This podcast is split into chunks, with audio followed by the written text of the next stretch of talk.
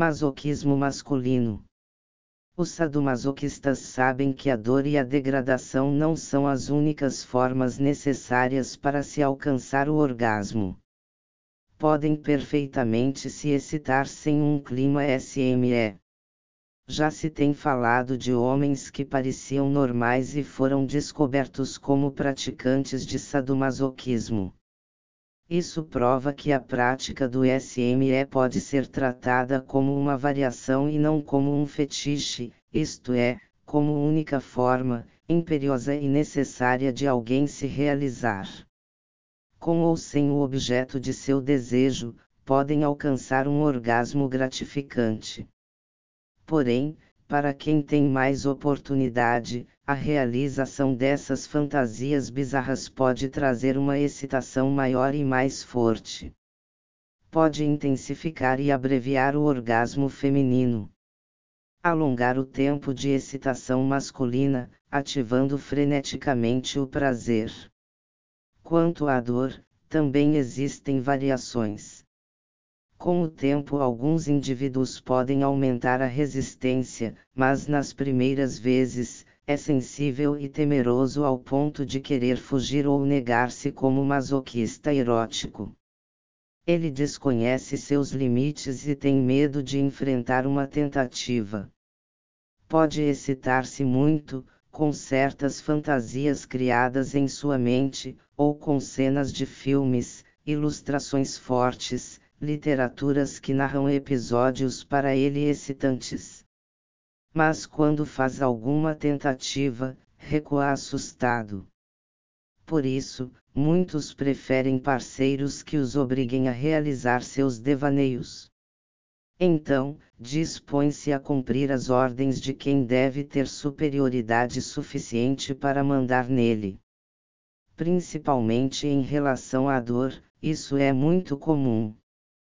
Quem se propõe a realizar as fantasias de um masoquista, deve saber que a dor tem que ser moderada e as situações de degradação e humilhação muito bem estudadas. Deve entender que isso faz parte, mas tem que ser combinado. Quando a dose é em demasia, pode atrapalhar um bom relacionamento. Um estímulo, que normalmente seria insuportável, começa a causar dor durante o tempo de excitação, quando o prazer está sendo o objetivo, a consciência da dor diminui. Mas para que isso se torne gratificante, e possa chegar ao auge, é preciso não ultrapassar o limite de cada um, que 64. Tem doses de endorfina, o analgésico natural produzido pelo cérebro, em maior ou menor quantidade. Todos têm que saber quais os estímulos agradáveis e desagradáveis para o aumento da excitação, antes de partir para um relacionamento com outra pessoa. Precisa também de uma boa avaliação do parceiro e muito entendimento entre ambos. Não se deve arriscar nada. Num relacionamento SME, a necessidade de apetrechos, não para um esquema bem comportado, pois isso muito planejado pareceria meio teatral. Os acessórios específicos devem fazer parte de uma preliminar, mas é preciso ter muita criatividade para que não fique um tanto artificial.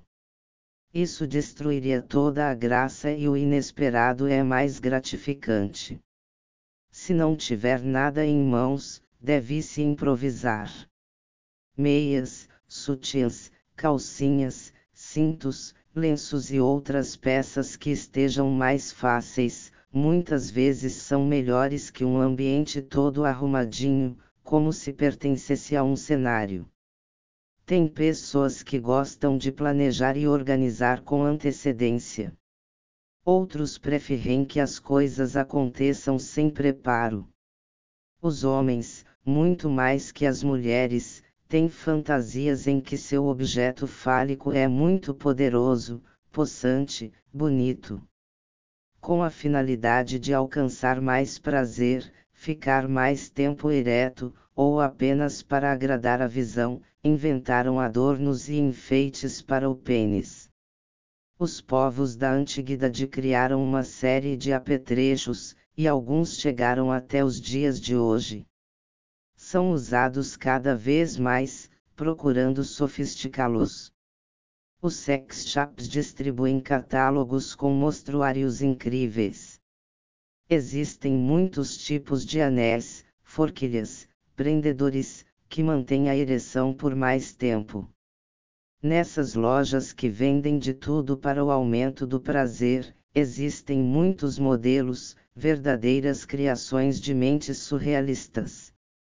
Vou citar alguns, referentes à prática do SME, principalmente os tickets, algemas e arreios do diabo. Esse termo foi criado por mim, quando em um de meus artigos quis designar as peças que envolvem o pênis e o saco escrotal com a finalidade de prendê-lo fortemente, para aumentar o prazer ou sacrificar um homem, quando a dominadora leva-o com essa peça sob as vestes em lugares públicos.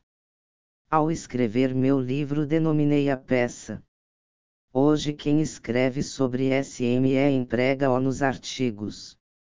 A maioria dos masoquistas gosta de ter o membro preso, amarrado ou de alguma forma impedido de ficar ereto em toda a sua plenitude. Isso é só um joguinho, pois quanto mais presos, mais se excitam. Tanto é que já se fazem cintos de castidade que permitem a cópula livremente. Funciona mais como simbolismo. O castigo da palmada e da chinelada é uma arte. Bem ministradas dão prazer tanto a quem bate como a quem apanha. Deitar uma pessoa. 65 de bruços sobre as coxas, ou sobre a cama, curvada sobre um sofá, ou qualquer lugar onde as nádegas fiquem expostas e ir aplicando estímulos nessa região é simplesmente delirante. Com a massagem, observar-se a pele ir avermelhando, sinal que o prazer está aumentando. Mas a leveza, a ternura e a constância devem estar em cada golpe.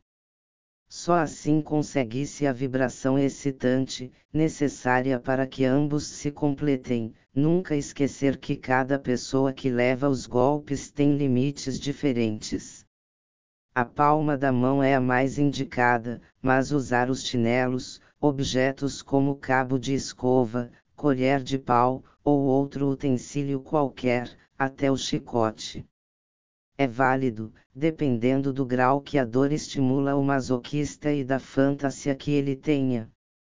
Principalmente o chicote constitui-se num símbolo que, dentro do ritual característico, não se pode deixar de lado. O chicote deve estar presente, ou alguma coisa que o substitua, como o cinto. Mas se a pessoa submissa não curte a dor como elemento de aumento ao prazer, não é um chicote em punho que vai impor excitação ao outro, ou superioridade a quem o usa. O importante é a maneira como se usa. É peça fundamental para aqueles que se excitam só em vê-lo. Mas é preciso cuidado para não machucar seriamente. Às vezes a voz autoritária, os gestos decisivos fazem o mesmo efeito. Nessa hora, o masoquista entrega-se ao parceiro. Tem chicotes de couro cru, doem muito, os quase mácios, ardem um pouco, e os de fios de seda, só para carinho. Recomendo o de meio termo. É aconselhável ter algo dessa natureza, assim como uma cordinha macia, quando não se tem algemas.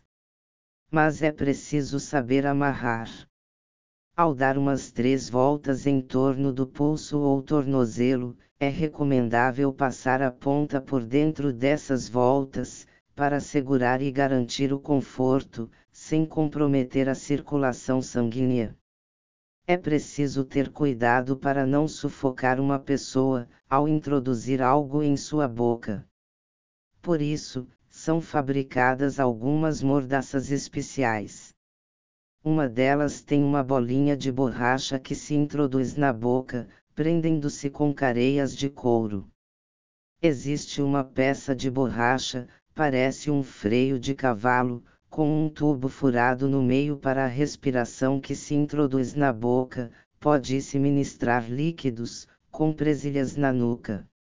As máscaras que cobrem todo o rosto são muito práticas, mas é preciso ter espaço ventilado para as narinas. Mordaças e outros meios de se impedir que o escravo erótico fale, devem ser usadas com perfeito conhecimento e permissão de quem está se entregando para uma transa de SME.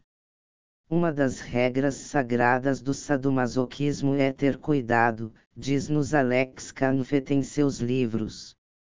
Nunca deixar alguém amarrado durante uma noite toda, principalmente com a boca amordaçada, ou impedido de manifestar algo. 66. Uma coisa que porventura não estiver indo bem. Acontecem acidentes quando menos se espera e os descuidados pagam caro por isso. Existem inúmeros sistemas de se usar peças especiais para um bom desempenho dentro do clima SME. Dei exemplo dos principais. Quem se interessar em saber mais, pode encontrar em catálogos de sex shops o pioneiro a publicar catálogo e fazer propaganda em revistas brasileiras foi um alemão que os importava para distribuir via correio, e o negócio foi tão próspero que logo montou o maior e mais completo bazar dedicado ao ramo SME de S. Paulo. E o mais caro também, pois trabalhava só com peças importadas, de boa qualidade e visual excelente. São Paulo está bem servido de casas trabalhando com artigos dessa natureza.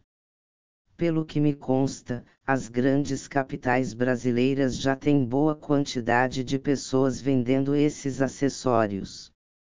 Todos os masoquistas gostam de usar peças especialmente feitas para essa finalidade, mas os homens são muito mais fantasiosos que as mulheres. Inventam, fabricam, procuram novidades, descobrem coisas extraordinárias. Muitas pessoas não precisam delas para se excitarem. Qualquer imposição à atividade física ou emocional tende normalmente a aumentar o estado de excitação do masoquista. Adoram que a dominadora dê ordens impondo sua vontade, demonstrando superioridade e altivez. E a mulher que tem o instinto dominante, sente-se realizada com o poder que exerce sobre um masoquista. Em certas situações, pode flutuar de alegria por ver todas as ordens cumpridas e seus desejos satisfeitos. Mas ela tem que saber domar, forçar sem oprimir, obrigar sem grosseria, inspirar confiança na mão que conduz. Só então merece que um servo se ajoelhe, beije seus pés e se entregue. A força e a inteligência da ama faz de um ser humano o objeto de seus prazeres. Não esquecer nunca que nos sussurros excitantes de uma pessoa presa está o equilíbrio de quem domina.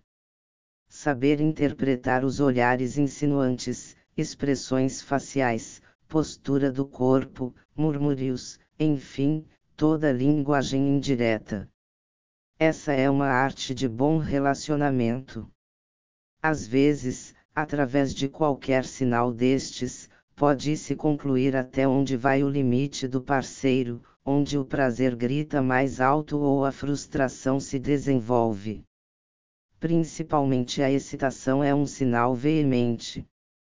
Quem está no comando tem que ser carinhoso e possessivo, exigente e generoso, sagaz, bondoso e cruel. Tem que saber projetar luz e sombra. Não se deve impor, obrigar sem ter ainda tomado posse. Talvez seja isto que um homem não encontra num ambiente onde o profissionalismo é o ponto forte. O parceiro tem que ter o conceito de prazer e limite. Tem que 67. Saber equilibrar-se e a avaliação para conseguir a posse do dominado é muito importante. principalmente se a pessoa não curte a dor como prazer maior e sim a degradação mental, e isso pode ser detectado pelo tom de voz macia e atitudes humildes, durante uma conversa preliminar. As formas de se tratar um ME masoquista erótico, tanto física como mentalmente, devem ser reveladas nas minúcias de uma conversa franca e esclarecedora. Existem muitas maneiras de se descobrir ou sentir isso. Quando se fala com um masoquista pela primeira vez, a sensibilidade deve aflorar ao máximo. Aprendi muitas técnicas, criei e aperfeiçoei outras. Poucas obras que falam de amor e sexo trazem instruções de SME. No livro Os Prazeres do Sexo, Alex Camfart tem algumas formas usadas com a finalidade de satisfazer um temperamento SME. Essa obra foi meu catecismo. Nela encontrei muitas explicações e técnicas para se conseguir um bom relacionamento. O autor descreve todas as características de relacionamentos típicos de um conjunto SME, sem dar nome aos bois. Mas para um bom entendedor, a palavra sadomasoquismo é considerada pejorativa. Assumir-se com essa predileção é pecar contra um conceito arraigado. Os praticantes dessas formas diferentes de fazer amor são criaturas incompreendidas. As formas exóticas de satisfação do seu erotismo, para os não criativos, os que se contentam com o sexo tradicional, papai e mamãe, são motivo de críticas.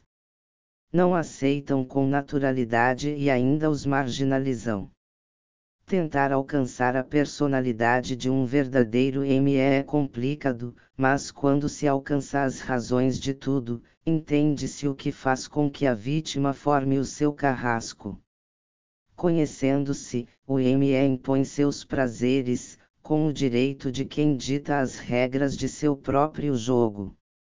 Muita infelicidade poderia ser evitada se as pessoas aceitassem o fato de que não somos todos iguais, principalmente nas predileções e fantasias sexuais. Ao saber que o outro quer variar um relacionamento, deve-se procurar ver nessa atitude apenas uma forma de enriquecimento do ato sexual. É necessário não dar conotação negativa a determinadas fantasias eróticas só porque se afastam dos padrões convencionais. Nem todas as práticas devem ser consideradas de natureza patológica variantes do sexo, utilizadas ocasionalmente, por curiosidade, ou desejo de variar, não devem ser consideradas como desvio. Ninguém deve se limitar ao óbvio, e, sim, procurar enriquecer a prática do prazer. A essência do ato tem que ser espontânea, mutuamente apreciada e interessante para ambos tudo deve ser uma expressão da personalidade e não uma obrigação. Por que condenar uma pessoa por ser diferente? Existe quem exterioriza seu masoquismo sem que ninguém saiba, o medo e a ansiedade. 68. Experimentadas por muitos praticantes de esportes perigosos, quem gosta de filmes e livros de terror, os brinquedos perigosos e infernais dos parques de diversão, jovens que praticam roleta russa por diversão, os pegas automobilísticos, as pessoas que se deixam humilhar e degradar por conveniência, e tudo que não seja por razões e prazer erótico. São masoquistas sociais. Encontram uma válvula de escape sem serem apontados como degenerados e depravados mas, na realidade, não diferem muito dos homens que procuram uma dominadora, mesmo profissional, que o use e o submeta. O adulto que hoje assume seu prazer masoquista teve como ponte o estágio infantil que, de uma forma ou de outra, o excitou. Junto com a ansiedade e o medo natural, que fornece o desejo de vencer, precisando ultrapassar qualquer sensação para provar a si mesmo que é forte, vem o treinamento do suportável, que psicologicamente varia de pessoa para pessoa.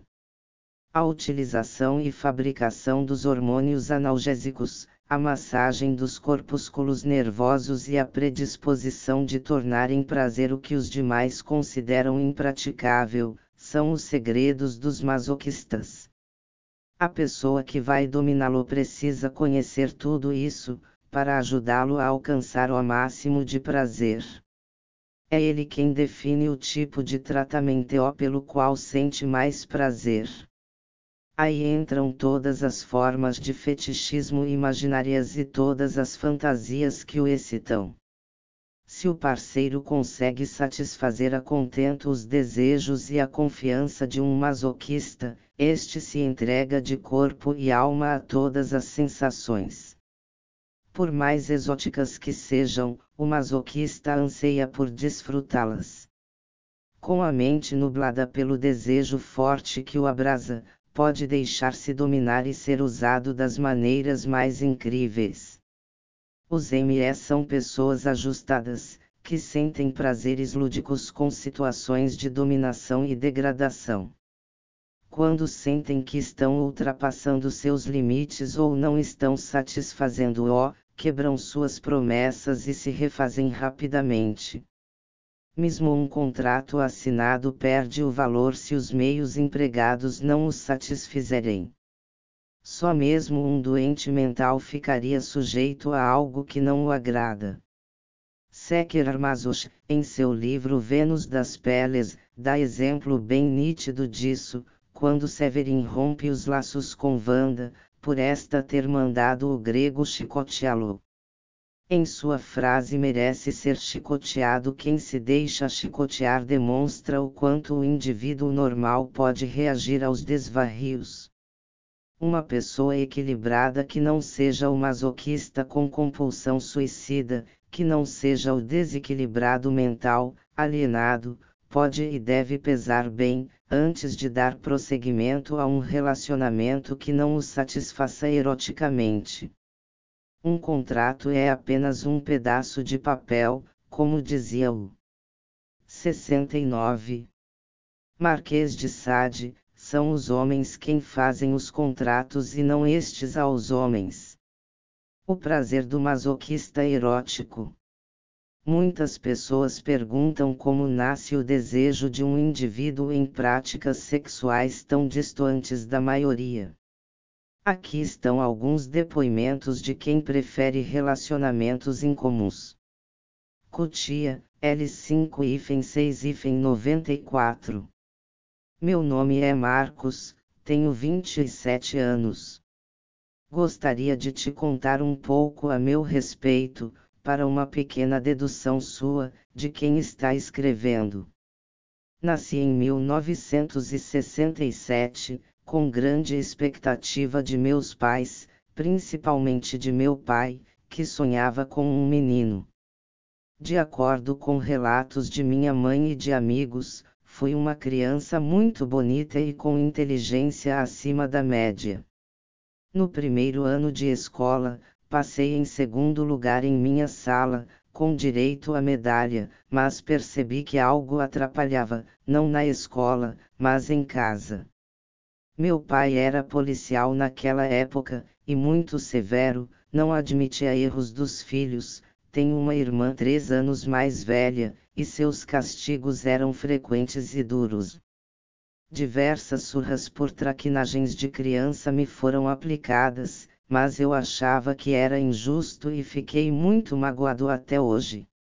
Acredito que ele tentou nos moldar na sua forma militar de pensar e errou, pois todos temos pensamentos próprios.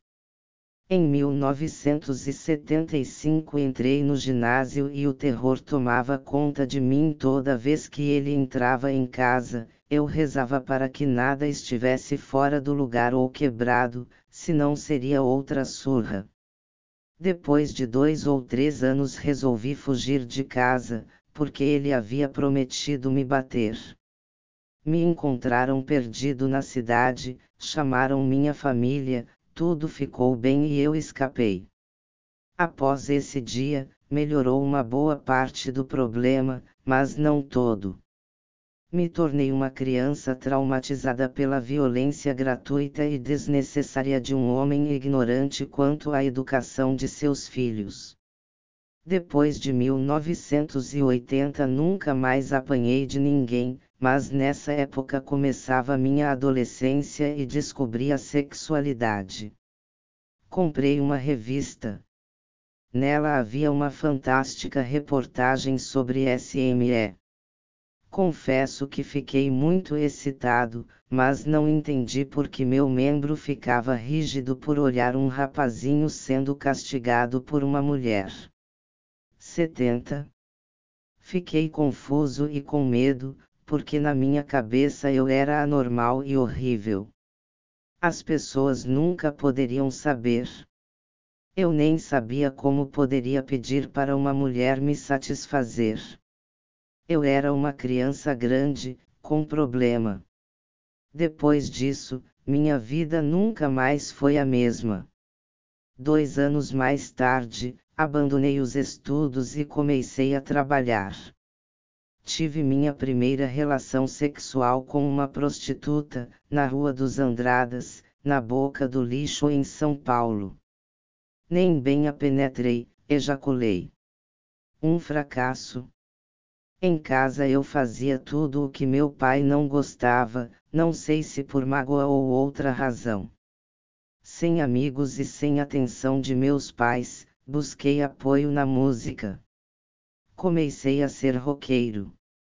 Rebeldia, liberdade e protesto não poderiam ser melhor para um rapaz perdido, sem saber o que fazer. Depois vieram drogas e álcool, e, uma personalidade triste e muito compenetrada. Todos estranhavam que uma criança tão esperta pudesse mudar tanto em tão pouco tempo. Não conseguia chegar perto de nenhuma mulher, porque não poderiam saber que eu me excitava com coisas estranhas. Falar para alguém, nem pensar. Quando eu presenciava ou escutava uma criança sendo castigada, imediatamente eu tinha uma superereção, e quando isso acontecia eu pensava ser um louco, um maníaco sexual. Ainda na escola, observava as professoras e os cintos que usavam. Quando chegava perto, meu coração saltava pela boca, de medo e desejo de experimentá-los. Observava também os pés das mulheres, sempre em busca de uma sandália de dedos à mostra toda em couro, baixa, ou um maravilhoso chinelo. Era meu sonho ser castigado por uma mulher daquelas. Com aquela idade, não associava ao sexo e nem sabia por que queria apanhar. Em 1986 conheci uma moça com 16 anos e nos apaixonamos. Foi a primeira pessoa que gostei em toda a minha vida e logo pensei em como contar para ela. Bem, uma pista aqui, outra ali e ela começou a entender o jogo e se tornou perfeita em minhas fantasias.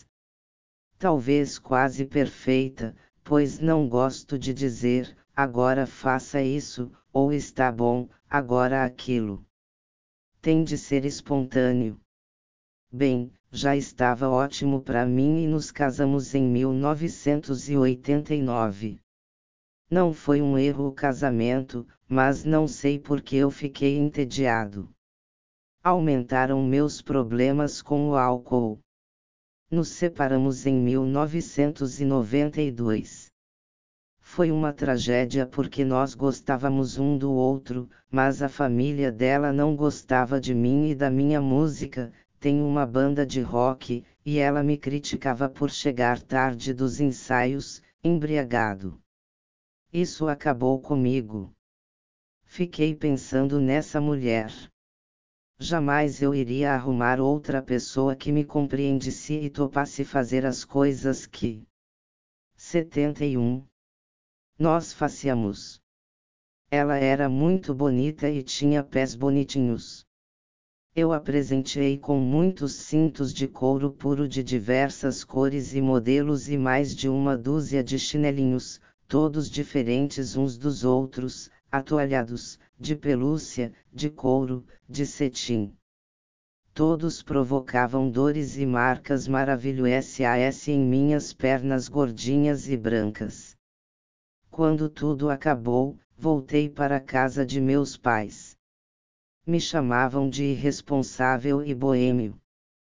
Por quase um ano sofri, chorei e evitei muitas mulheres e envolvimentos sérios. Transei com muitas garotas nesse período, mas nada comparado à minha maravilhosa Valquíria.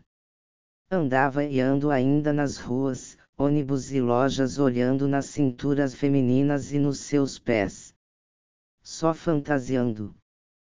Pareço um obcecado, só penso nisso, não consigo pensar em outra coisa. Bem, Vilma, desculpe se te fiz ler toda essa ladainha, mas eu precisava falar com alguém tudo o que sinto. Espero sinceramente que você me responda, pois vai ser muito importante para mim. Por hoje é só. Um grande abraço. Marco Aurélio São Paulo. Essa criança castigada frequente e duramente com os golpes de Sinteó, palmadas, chineladas foi se incitando, principalmente as nádegas. Com o estímulo intenso desses golpes, essa região ficou cada vez mais motivada a recebê-los, pois os nervinhos abandondos dessa região aumentaram a resistência. Essa área se transformou numa região erógena. Mentalmente o menino passou a desenvolver a prática da espera e se propor a não deixar doer, com isso o ponto P só deixava passar a dor que a endorfina produzida pelo cérebro retivesse. A sorte desse leitor foi ter conseguido o que muita gente passa a vida toda procurando, uma companheira que o aceitou com sua predileção e até cooperou para desenvolver esse erotismo tão diferente. Ao perdê-la, ficou pensando que não vai encontrar outra igual. Mas como a vida nos reserva surpresas inesperadas, quem sabe? Pode ser que a sorte bata duas vezes à sua porta. Rio de Janeiro 2 de abril, de 1994. Rainha Vilma Azevedo. Quem lhe escreve é o Paulo, pseudônimo, um admirador que gosta ria de pedir sua ajuda. Sou masoquista e adoro ser escravo de mulheres. Mas infelizmente até hoje não consegui encontrar qualquer parceira que. 72. Aceitasse este tipo de comportamento, então, qual foi minha escolha? Tenho que pagar profissionais do sexo para ser dominado, humilhado, xingado, espancado, chicoteado, sodomizado, etc. Só que esse tipo de relacionamento não é nada satisfatório, já que sei que a mulher faz estas coisas comigo somente por dinheiro e não por afetividade ou sentimento. Por isto lhe escrevo, rainha. Gostaria de saber se a senhora poderia me indicar algum tipo de publicação onde eu possa anunciar procurando uma parceira, ou mesmo se conhece alguma amiga dominadora que possa vir a ser minha rainha. É claro que, como todos que lhe escrevem, adoraria ser dominado pela senhora, mas sei que não passa de um sonho, mesmo porque não deve haver tempo para atender a todos que lhe escrevem. Mas se a senhora conhece alguma dominadora, por favor me indique. Sinto muita vontade de levar chineladas e palmadas na bunda, prazer que talvez tenha vindo da minha infância, quando tomei muitas surras desse tipo, por desrespeitar ou não cumprir o que determinava minha mãe. Sou um escravo branco, bonito, olhos e cabelos castanhos, L83M, 90 kg, corpo atlético e com L6 cm de pênis. Sou escravo com belos dentes, às vezes sou obediente, outras mal criado. Preciso de boas chicotadas para aprender meu lugar. Teria muito gosto em ser sua empregada doméstica, seu cavalo de montaria, seu cachorro de madame e sua fêmea penetrada com consolo. Garanto que irá se divertir muito comigo. Para isso basta dizer como posso encontrá-la. Tenho disponibilidade para ir a SP nos próximos fins de semana. Minha dona, ordene que eu vá ao seu encontro. Estou pronto para varrer o seu chão, lavar suas roupas e beijar seus pés. Por favor, rainha, imploro sua ajuda. Mando selo para resposta. Seu capacho, Paulo. Habituei-me a receber as mais incríveis cartas, com pedidos variados e promessas comprometedoras. Homens cultos, do meio artístico, empresarial e político, sempre me fizeram a corte, pedindo e oferecendo presentes. Minha resposta é sempre não. Astutamente, pedem que eu sirva de ponto de contato para relacionamentos com amigas minhas. Nunca me propus a cambiar esse tipo de conhecimento por uma simples razão: as mulheres sadomasoquistas não profissionais que conheço já têm seus parceiros. Nunca encontrei ninguém que se propusesse a conhecer alguém do meio, para uma relação SME. Muitas profissionais querem amizade comigo, para que eu lhes indique clientes. Disfarçadamente arrancariam tudo que pudessem desses homens que não sabem medir a altura da dignidade de uma mulher. Não sou contra quem exerce essa profissão, mas não concordo com a venda de serviços dessa natureza. 73. Quem quiser que vá à luta. Tem muitos anúncios de homens procurando suas donas em revistas especializadas. Profissionais declaram suas especialidades, especificando suas habilidades. A necessidade dos homens em encontrar uma dominadora é muito grande. Aconselho um casal a ir desenvolvendo técnicas, quando um dos dois é sadomasoquista, até aprimorar-se num entendimento perfeito. Se ambos têm fantasias exóticas, melhor ainda. Se apenas um dos dois, acho bom primarem pela sinceridade e abertura de seus sonhos. Quem sabe o outro aceite e a felicidade se complete. Muitos masoquistas põem anúncio descrevendo predileções exóticas. Para muitas mulheres pode soar como um perfeito besteirol. Eles vão com muita sede ao pote, depois reclamam que no Brasil não tem dominadoras, que as mulheres não respondem seus anúncios. Tenho certeza de que muitas mulheres carentes, ao se apaixonarem por um homem, fazem tudo para agradá-lo. Aos pouquinhos eles conseguem fazer a mulher compreender que seus gostos podem ser diferentes, mas não são anormais principalmente ao anunciar, devem redigir textos menos explícitos. Eu mesma, quando passei a me interessar por anúncios, não respondia aos mais afoitos. Só com o tempo e depois de conhecer o que era o SME, compreender que nele existe equilíbrio e respeito, é que me aventurei a procurar conhecimentos pessoais dessa natureza. O primeiro masoquista com quem convivi por três anos foi encontrado através de um anúncio, e com ele tive uma vivência enriquecedora. Juntos, participamos de relacionamentos sadomasoquistas no começo de minhas pesquisas. Por isso, hoje, não me baseio apenas nos depoimentos de cartas. Conheci alguns adeptos por curiosidade e por querer aprender mais. Depois que encontrei Anton, meu escravo austríaco, nos entendemos, nos apaixonamos e passamos a ter um entendimento maravilhoso, que durou oito anos. Acredito que muita gente aprendeu com meus artigos, pois neles sempre foi retratada a realidade desse mundo diferente. Ao lançar este livro, quero deixar claro que o SME não é um ser anormal e doente. O masoquista precisa e gosta de estímulos fortes, tem ereções ao se imaginar usado eroticamente por uma mulher. Mas ela tem que saber desfrutar dos prazeres do comando e poder sobre a fragilidade de um homem que, quando criança, foi treinado para sentir tesão daquela forma.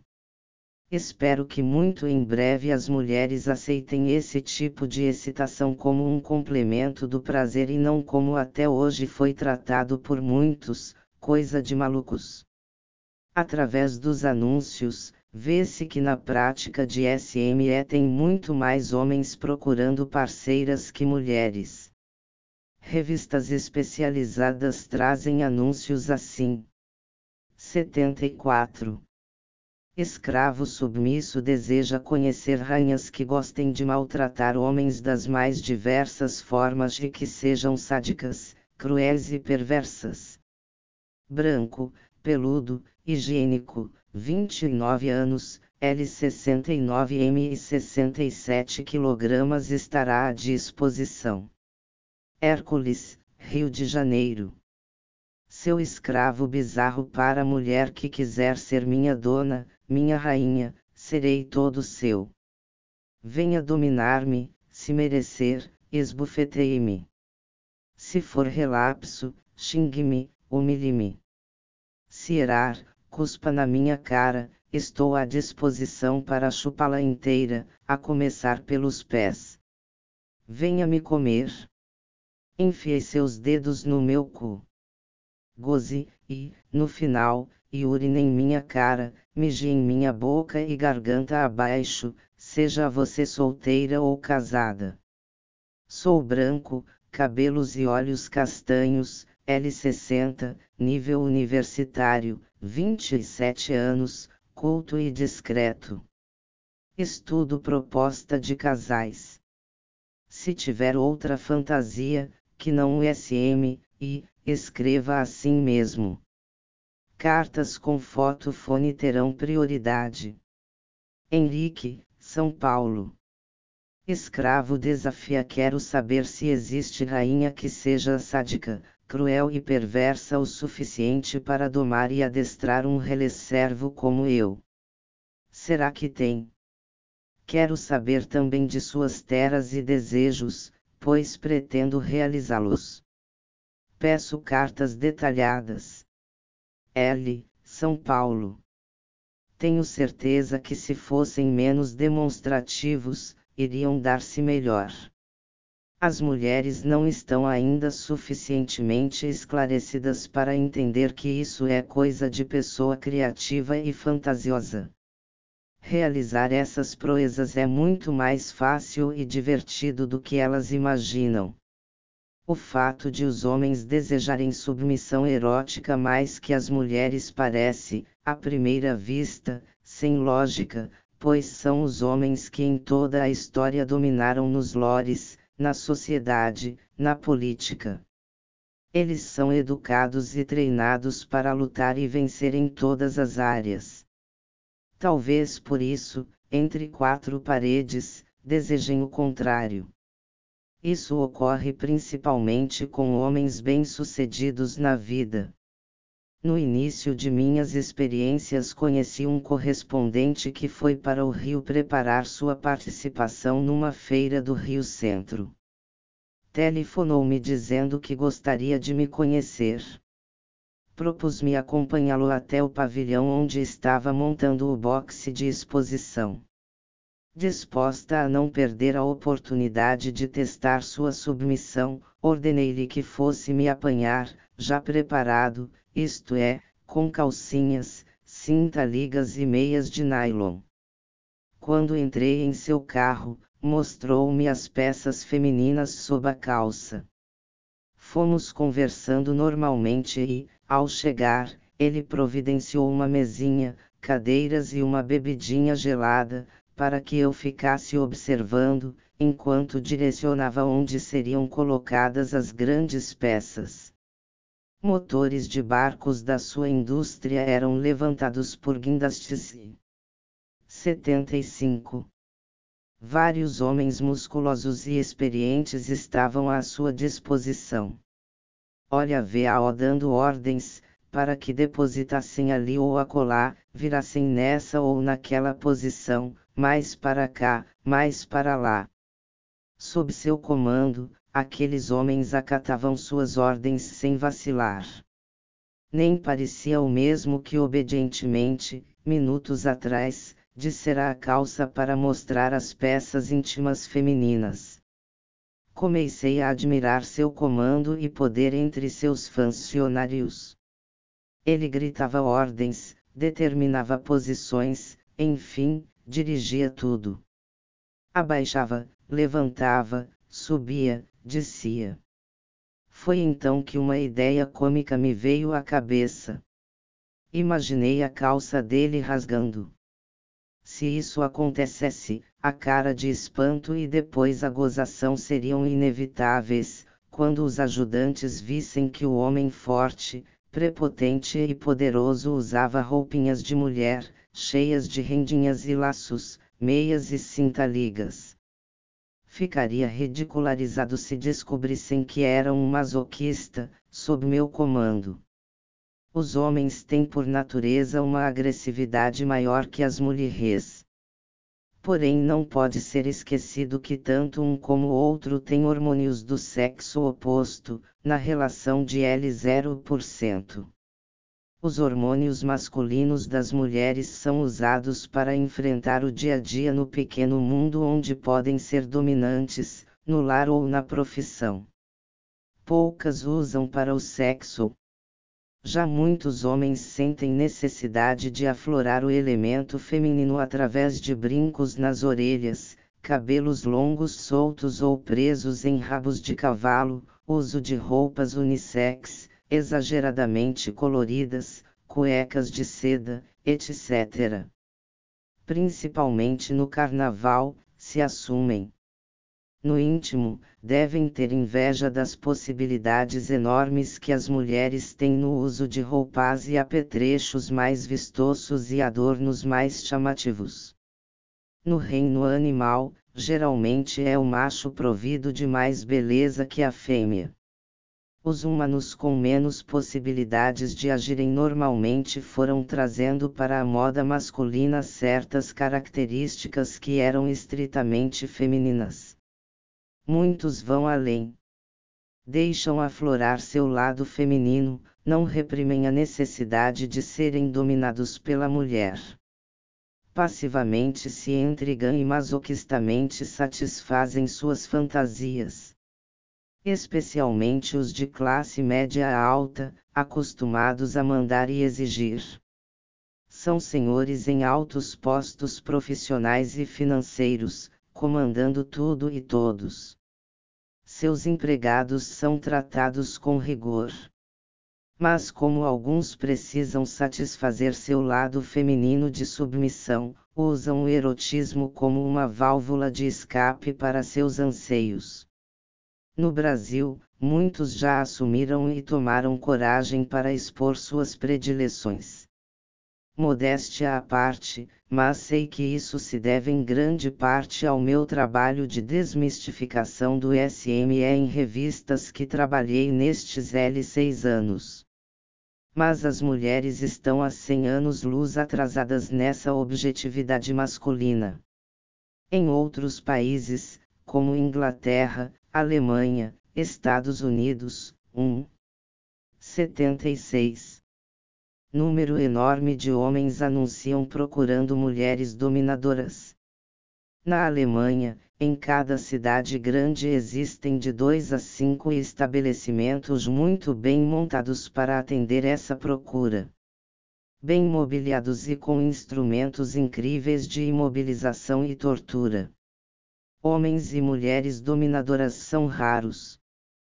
Parceiras femininas são muito mais difíceis, pois elas não descobriram ainda que o SME é uma necessidade do físico e da libido de muitos homens, e que isso tudo que fantasiam não são apenas maluquices. Por outro lado, algumas mulheres aproveitam sua pequena parcela de hormônio masculino e orgulhosas, vitoriosas, dominam e humilham seus homens. Tudo bem, contanto que seja durante o jogo sexual. Muitas procuram se vingar inconscientemente da dominação masculina, que ocorre normalmente nos casamentos, na profissão, na sociedade. É absolutamente possível uma relação harmônica entre machões masoquistas e meigas mulheres dominadoras. Existem três situações definidas para se praticar esse jogo erótico: um sadomasoquista x sadomasoquista, quando um sadomasoquista, aquele que curte dominar e ser dominado, encontra outro sadomasoquista, deve ser definida uma posição de comando a cada período do relacionamento. É contraproducente passarem de uma posição a outra, isto é, de dominado a dominador, num mesmo dia de relacionamento. Um sádico que estava curtindo o prazer de dominar e comandar, não deve transformar-se no masoquista logo após o ato. Isso conturba sua psique. Deve inverter os papéis com no mínimo um dia de intervalo. 2. Masoquista X dominador. Masoquista pode definir sua posição e respeitar o sádico que, por sua vez, firmar-se-á ainda mais. Esse é o ideal. Quando uma pessoa como eu, que sou apenas dominadora e não me excito nem um pouquinho como escrava, me posiciono como a parte mais forte dos dois, vivo a fantasia como uma realidade dentro desse contexto. É perigoso um querer inverter a posição e o outro aceitar só para agradar o parceiro. Chega a ser frustrante. 3 Dominador X masoquista, o dominador tem plenos poderes num clima SME, ou se estiverem sob contrato, usufruir de todas as cláusulas e direitos que sua posição permite. Aí a fantasia será o mais possível aproximada da realidade, pois um está à disposição do outro, entrelaçando os interesses de prazer e satisfação.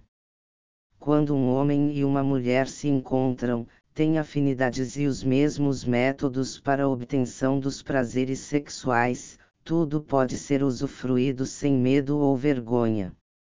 O amor ajuda muito a um aceitar o outro como é. Os não praticantes de SM, antes de julgar e condenar um casal. 77. Que gosta desta ou daquela forma de relação, tem que procurar saber as causas que os levaram a isso. É bem mais fácil compreender um sadomasoquista, o difícil é entender a razão por que Deus criou cada ser humano tão diferente.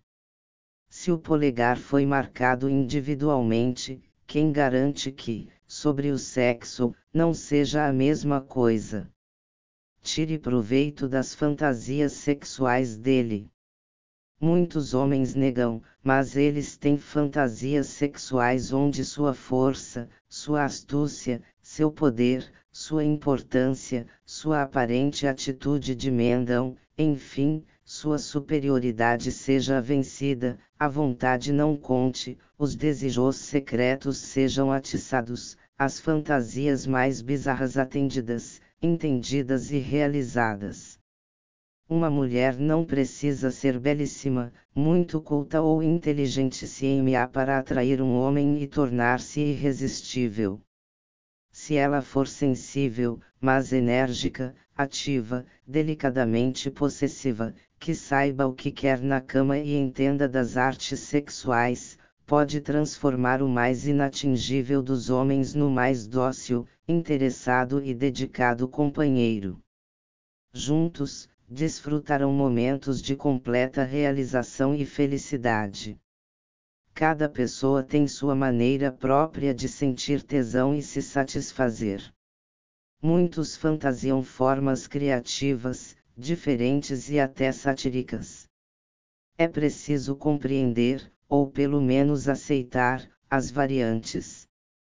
Muitas vezes, podem parecer exóticas e diferentes de tudo que se tenha imaginado, porém, se depender da realização desses sonhos para se completarem, por que não tentar? Muitas mulheres se horrorizam, acham ridículo, se preocupando se aquilo é normal, se o parceiro é um pervertido. O comportamento em sociedade e na convivência diária determina o conhecimento quando a pessoa é mal ou psicologicamente afetada. Por isso, a mulher não deve ficar amedrontada só porque o marido pede que pratique alguns atos sensuais e diferentes não prejudicando nem física nem psiquicamente, ela deve deixar essa preocupação para as esposas que têm homens problemáticos na convivência, ou fora das quatro paredes do quarto. Realmente existem alguns desvios da natureza que podem fazer uma pessoa diferente das outras. Mas isso geralmente é detectado pelas pessoas que vivem próximas se for um indivíduo bem equilibrado socialmente em todos os sentidos, é melhor extravasar toda a energia acumulada. Desde que isso não agrida a ética e não ultrapasse limites. Quem não se satisfaz com o papai e mamãe, cria método e forma individual, procurando o CLI. 78. MA orgásmico para se satisfazer. As variações, como brincadeiras excitantes, podem lhes proporcionar completa realização. Muitas mulheres desdenham e recriminam quando o marido demonstrar seus desejos. Antes da recusa, é melhor estudar as variantes e seus efeitos. Não acusar, levando para o campo da anormalidade, é um bom princípio. Pelo menos uma vez deve-se tentar pode ser que as fantasias dele acabem agradando.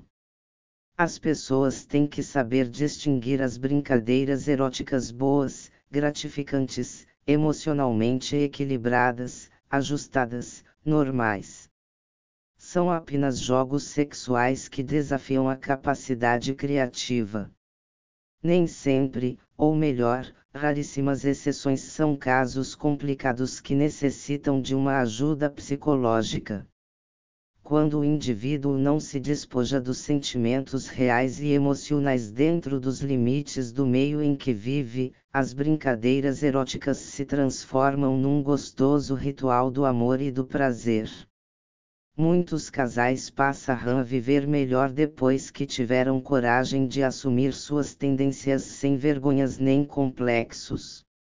Se o parceiro for uma pessoa compreensiva, na certa prefere que o outro seja o mais natural possível e se revele totalmente nesse sentido. Com a abertura entre as pessoas, muitas dúvidas podem ser esclarecidas e problemas evitados. As realizações de comum acordo podem trazer mais afetividade e união. Quem deseja conservar o parceiro, basta fazê-lo totalmente feliz e realizado na cama.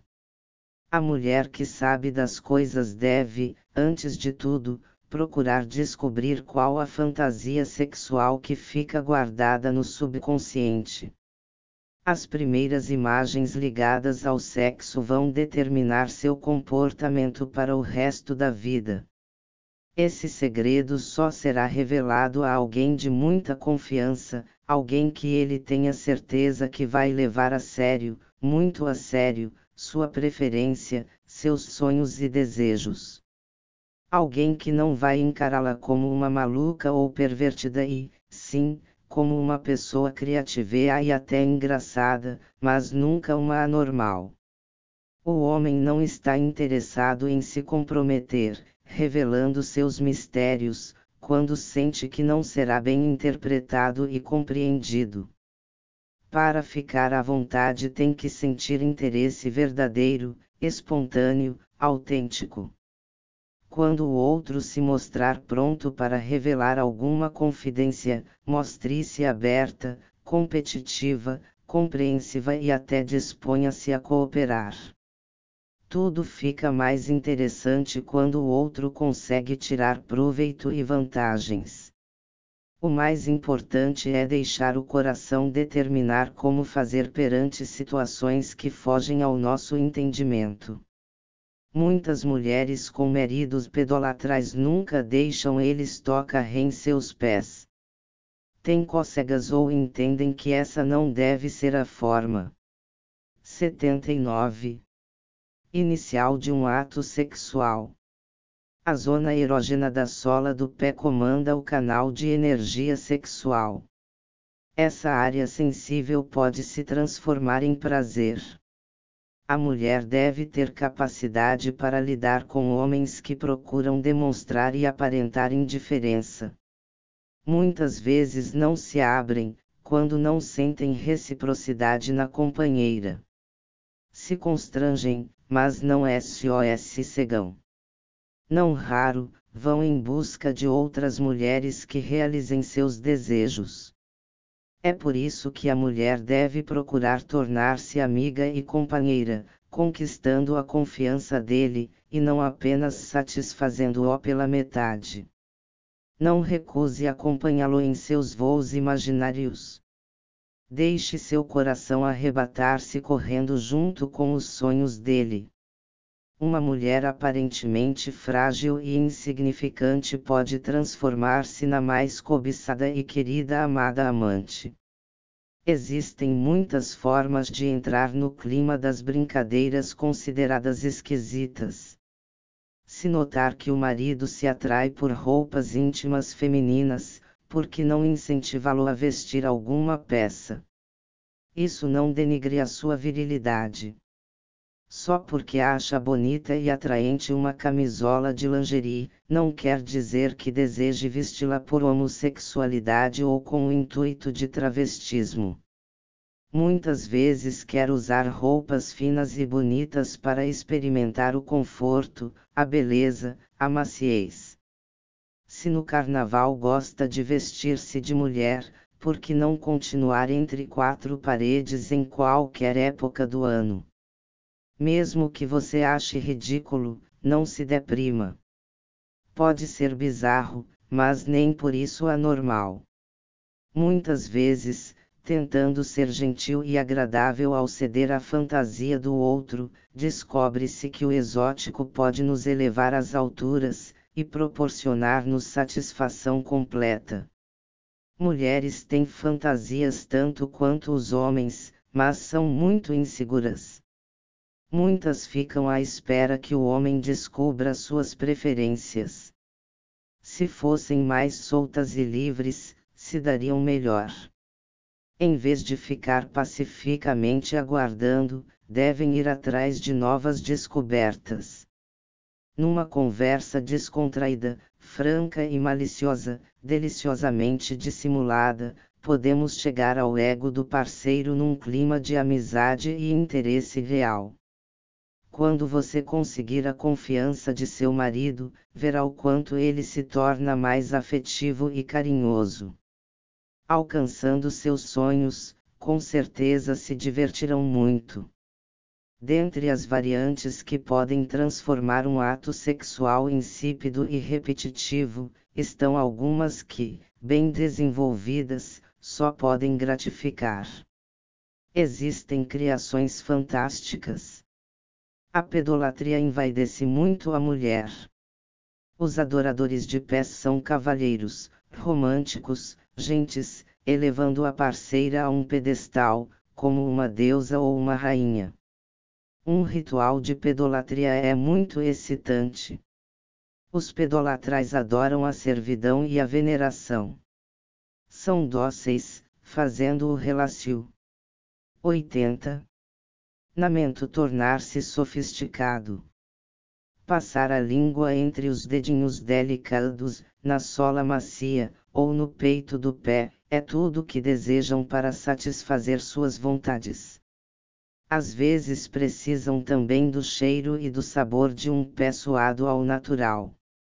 Outros são fetichistas, com predileção por determinado tipo de calçado. Varia entre botas, sandálias de saltos altos e até sapatilhas de balé. A imobilização é a arte não violenta de se prender alguém. Dessa forma você pode praticar o que quiser com ele.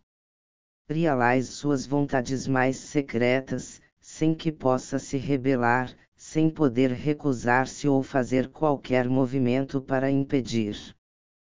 Porém, não se deve usar essa prática sem inteiro conhecimento de como lidar com os apetrechos.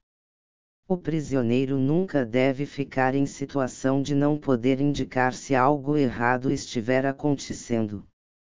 Qualquer mordaça ou nó deve desatar-se facilmente.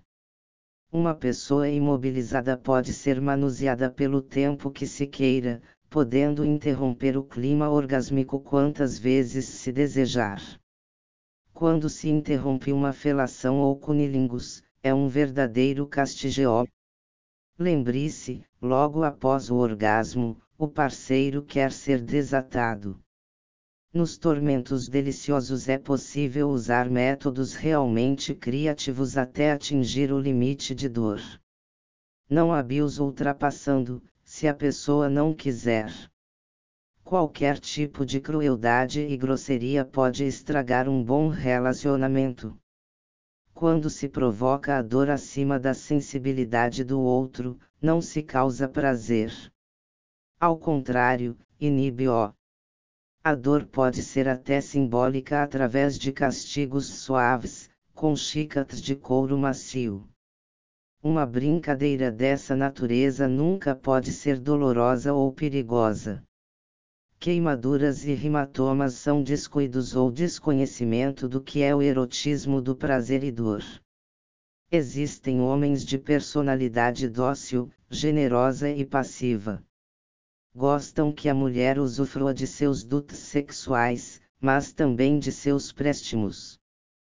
Seu prazer maior é saber que desempenha bem qualquer tipo de tarefa que lhe for ordenada.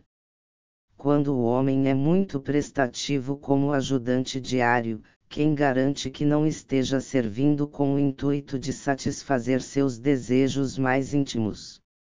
Embora não confessem, muitos gostariam de ajudar como uma obrigação de escravo e se excitam com isso.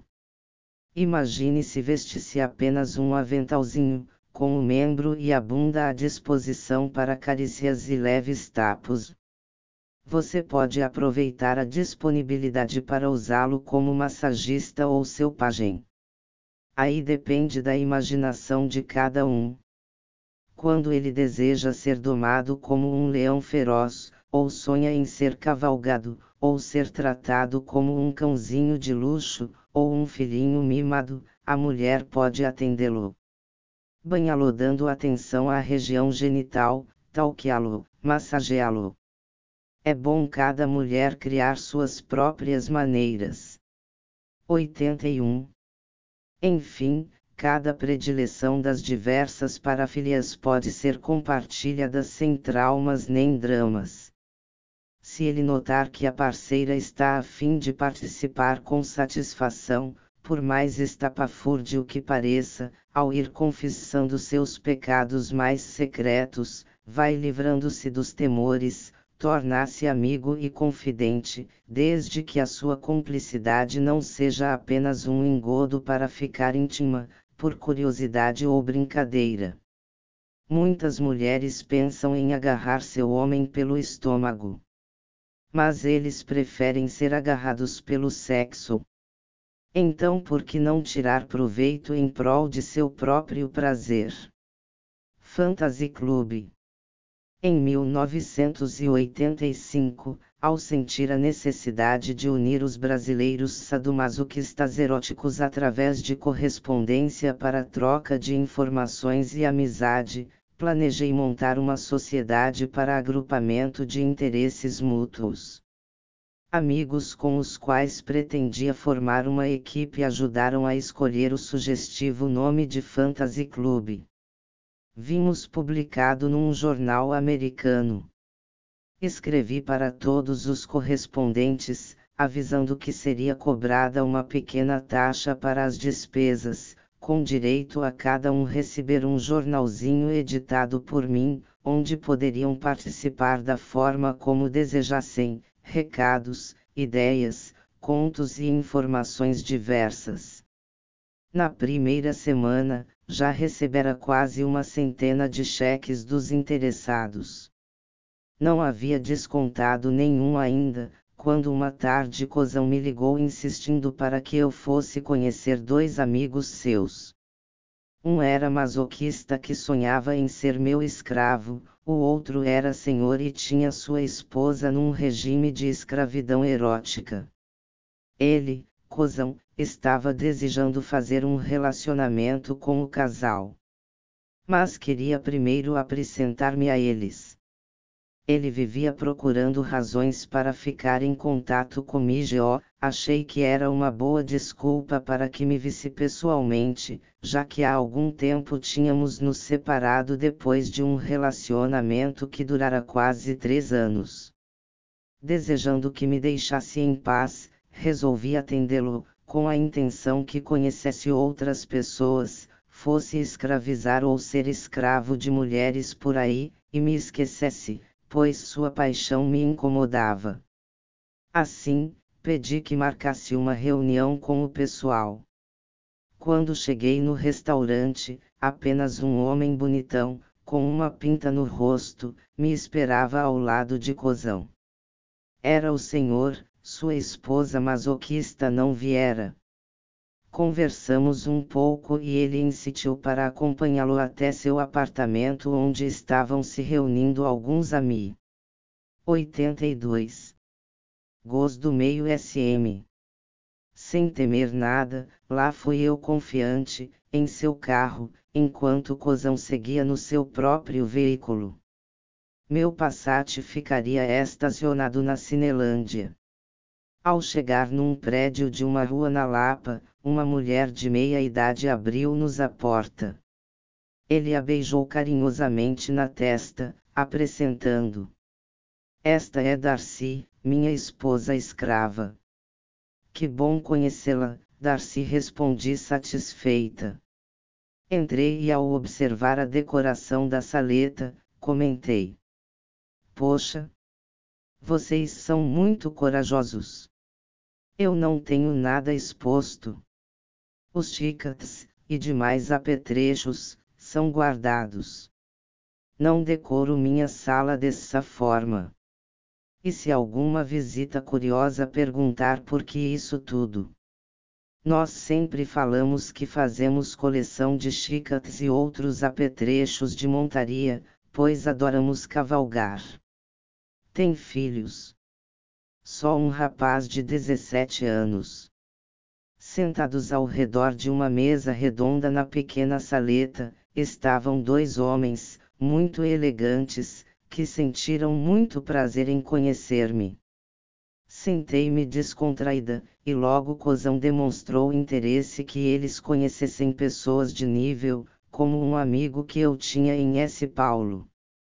Cozão já estivera comigo nos dois luxuosos apartamentos no edifício Copão de propriedade de um comerciante que se dispunha a me ajudar na formação do Fantasy Club. Os dois homens, que deram apenas seus pseudônimos, pouco falavam, mas também se mostraram interessadíssimos em ajudar e dar continuidade a um trabalho de equipe, para o agrupamento de todos os sadomasoquistas do Brasil. Cozão fez uma ligação para o escritório de meu amigo em S. Paulo, mas ele não estava. Ligou sem pensar que o número do outro viria anotado na conta do telefone no final do mês e isso abriria o anonimato do comerciante que, na certa, se soubesse, não autorizaria. Entusiasmada, na hora eu mesma nem pensei nisso.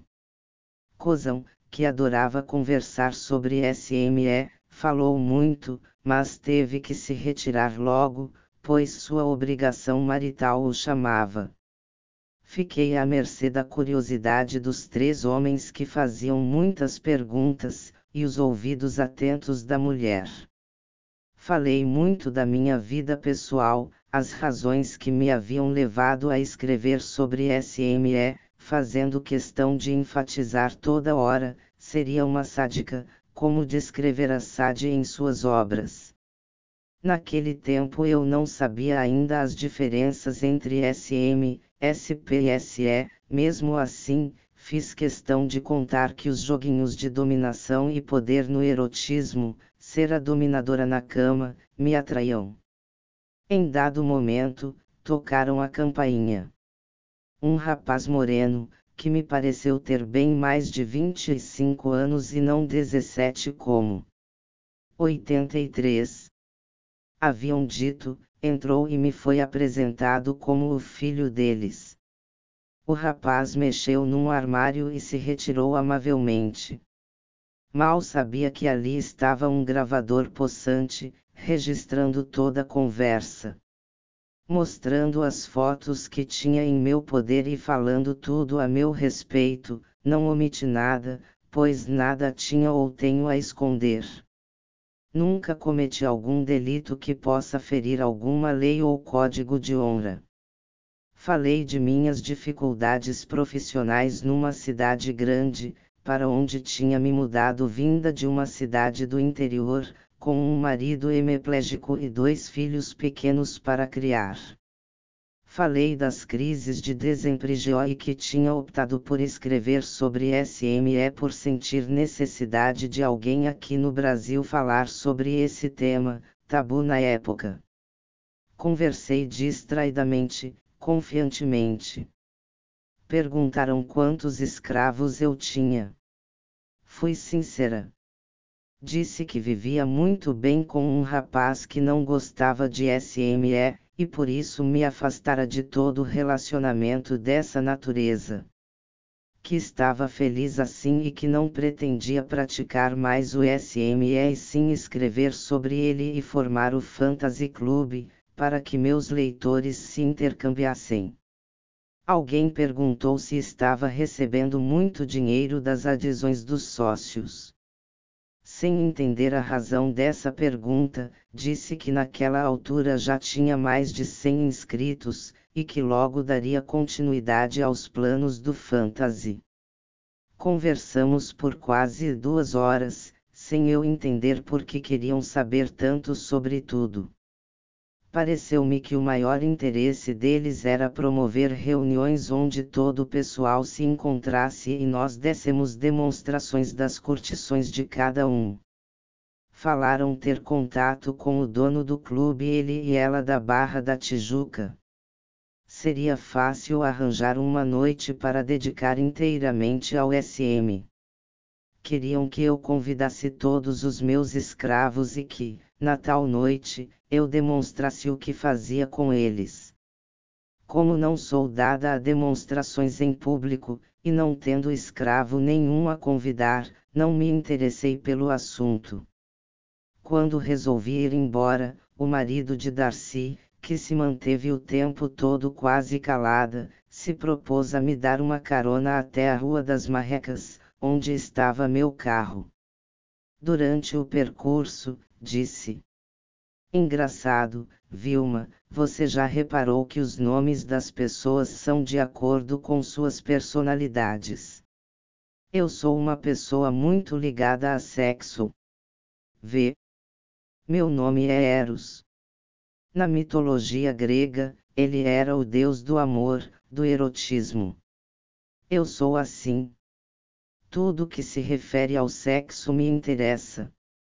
A Darcy significa dar a si. E ela é masoquista, vive dando-se a alguém. Você é Vilma vil e má. E é sádica. Vê. Não é muito interessante. Mas eu não sou sádica. Sou dominadora, é diferente. E meu nome não é Vilma, ele é pseudônimo.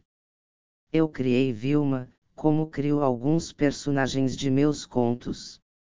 84. A conversa foi esquentando, e entusiasmada contei meu nome verdadeiro.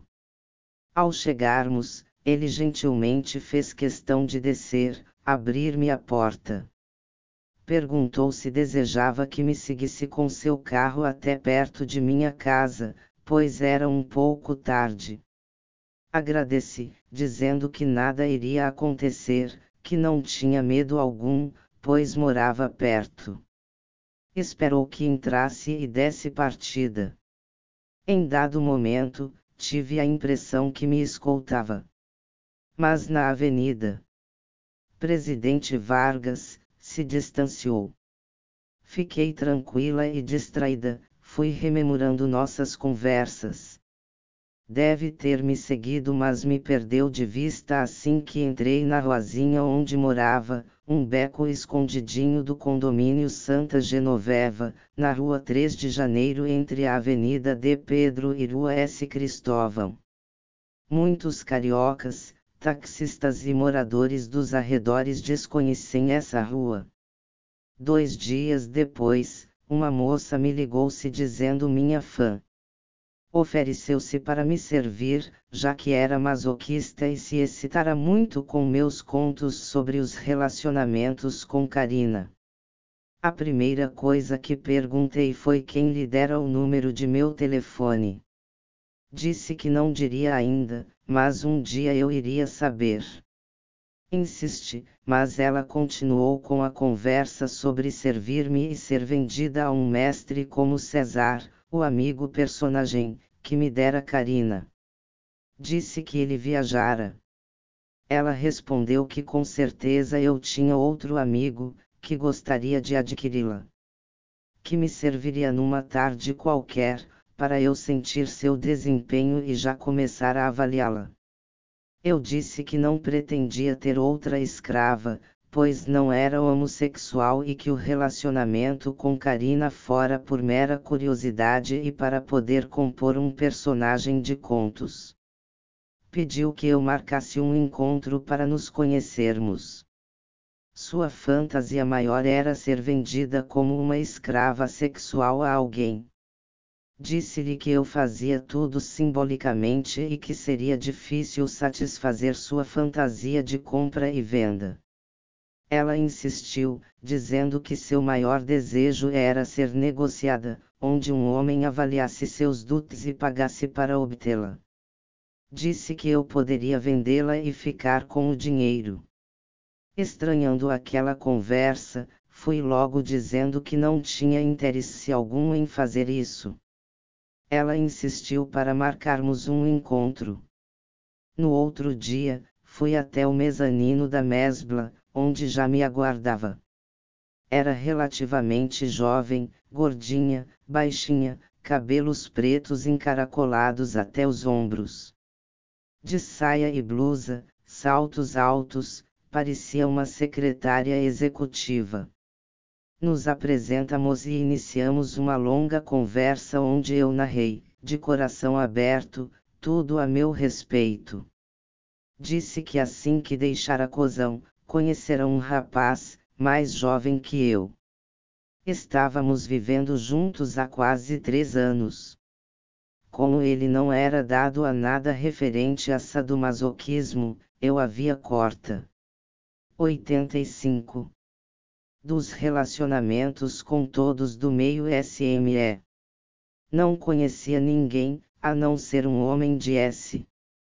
Paulo, que me emprestara seu apartamento todo decorado em estilo SM, para ser fotografada com uma modelo como escrava.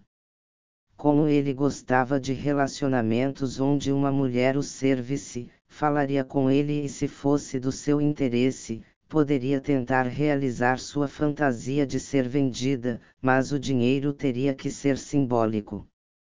Parece que não gostou muito do homem morar em S. Paulo, alegando a dificuldade em viajar até lá. Queria alguém do Rio. Nem me lembrei de Eros, ou Cozão, que poderiam se interessar em adquiri-la. No fundo, pretendia encerrar aquele assunto e nunca tentar realizar sua fantasia, com aquela história boba de compra e venda reais. Falei de meu amigo de S.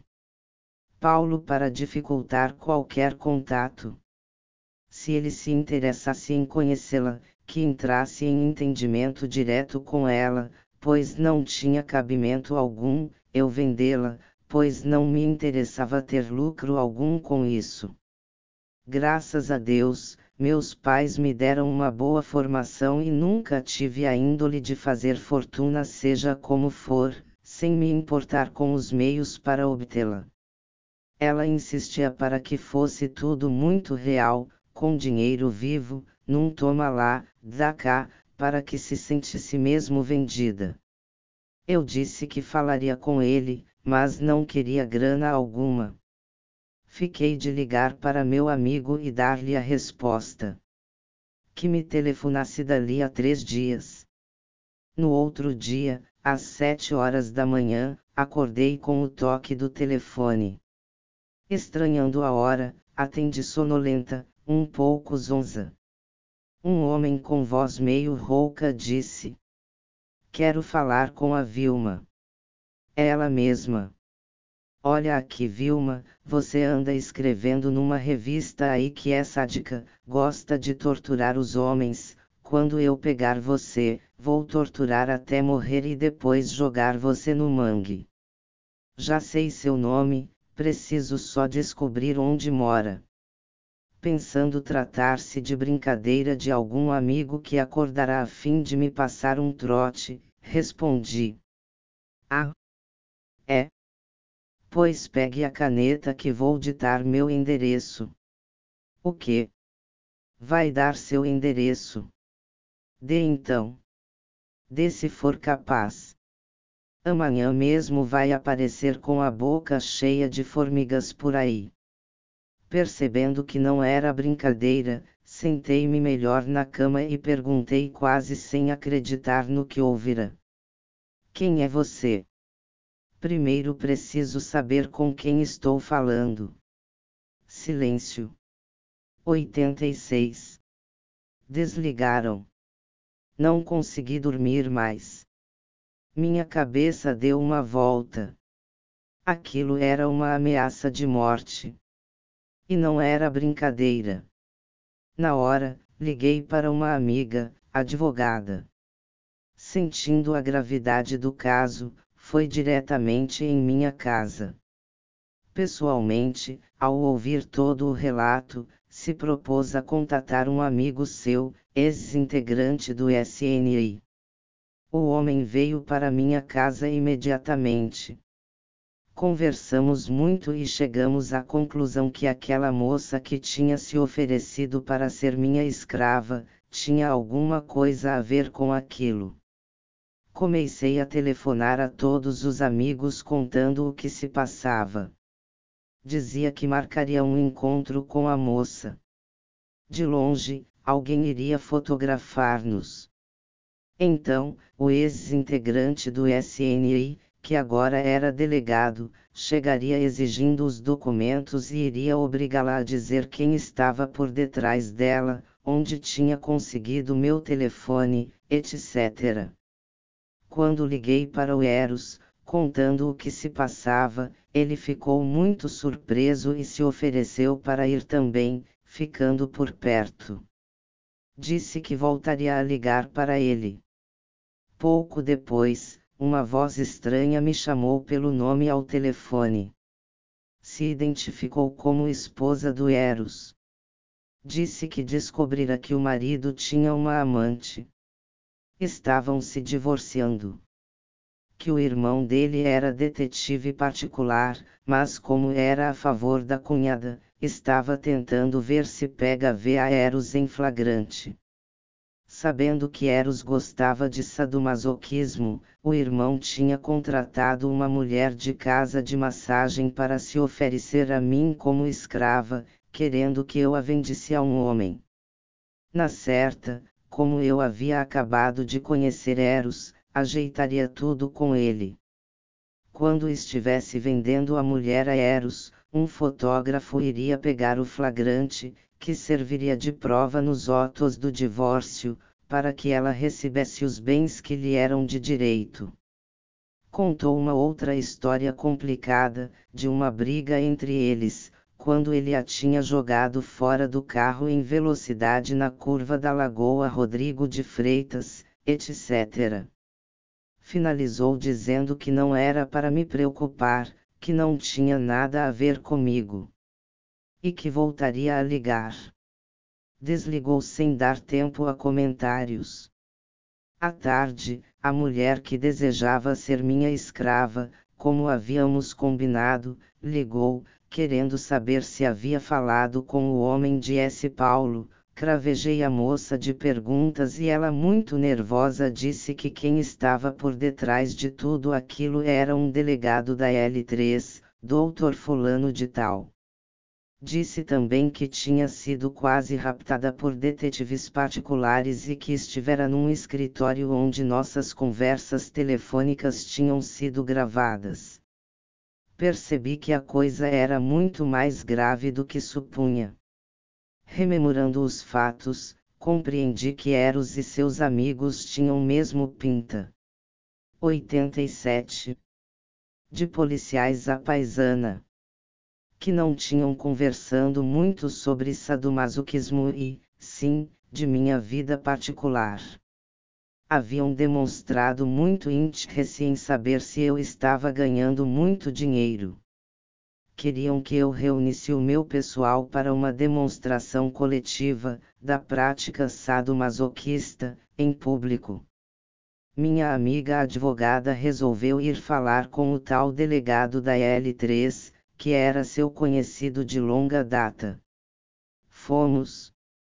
Ao chegar na saleta de espirrar, uma senhora gorda, baixinha, com cabelos oxigenados cortados bem curtinhos, estava sentada num banco de três lugares, ao lado de uma outra, mulata, com um lenço na cabeça. Esta parecia ser uma empregada doméstica. Acomodei-me ao lado da senhora de cabelos curtos, e minha advogada na outra poltrona. As duas nos olharam sem dar-nos importância alguma. Silêncio.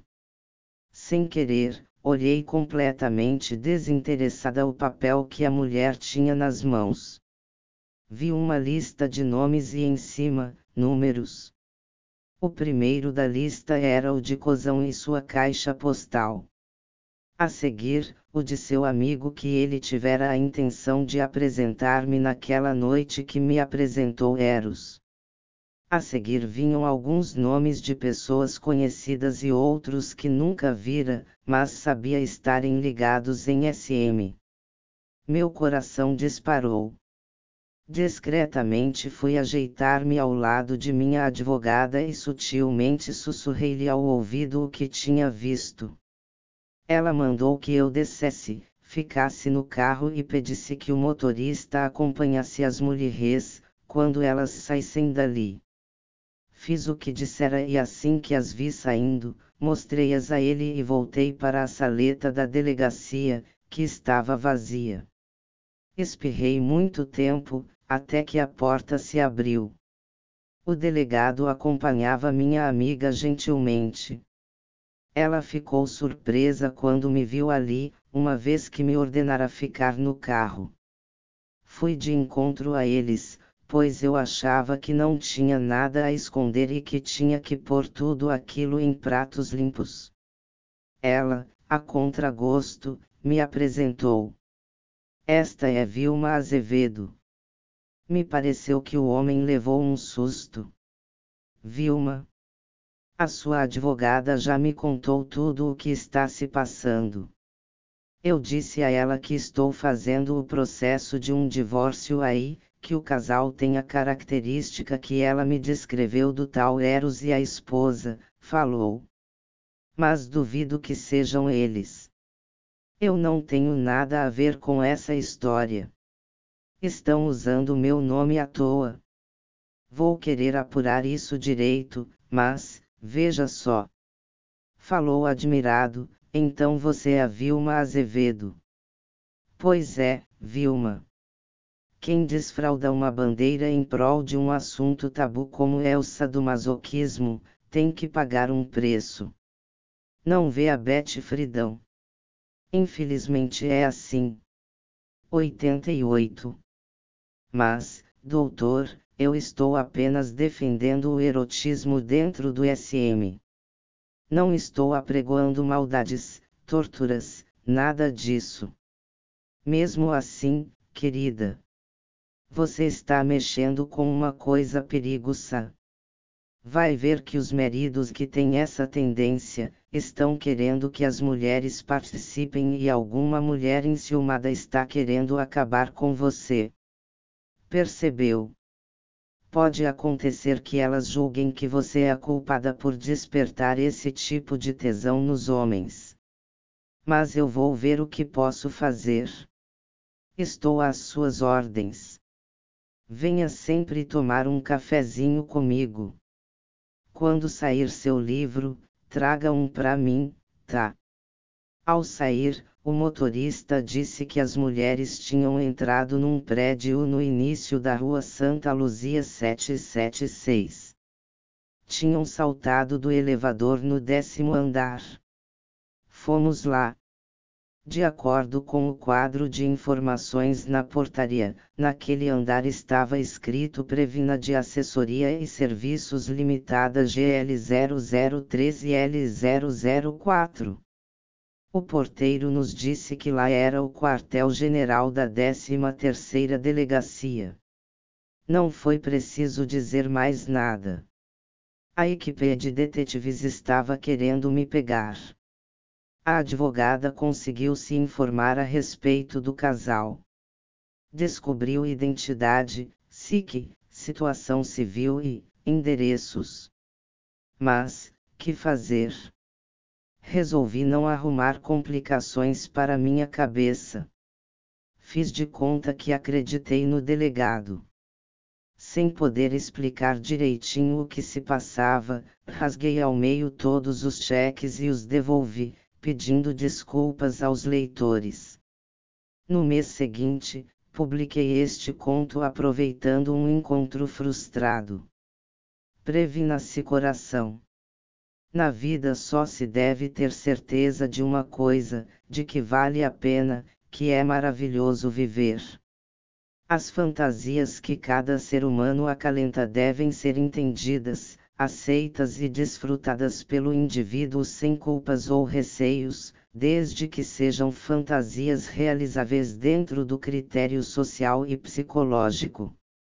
Todos têm o direito de privacidade quanto à sua individualidade, sendo justo que possam desfrutar de sua peculiar maneira de ser. Desde que não desrespeitemos os outros, não ultrapassemos nem a lei, como realizamos nossos atos sexuais só a nós diz respeito. Existem pessoas que se excitam de diversas maneiras, e aos normais podem até parecer descabidas. Mas quando encontramos um parceiro que curte os mesmos gostares, às vezes um simples encontro faz-nos sentir que o mundo está mais colorido e belo.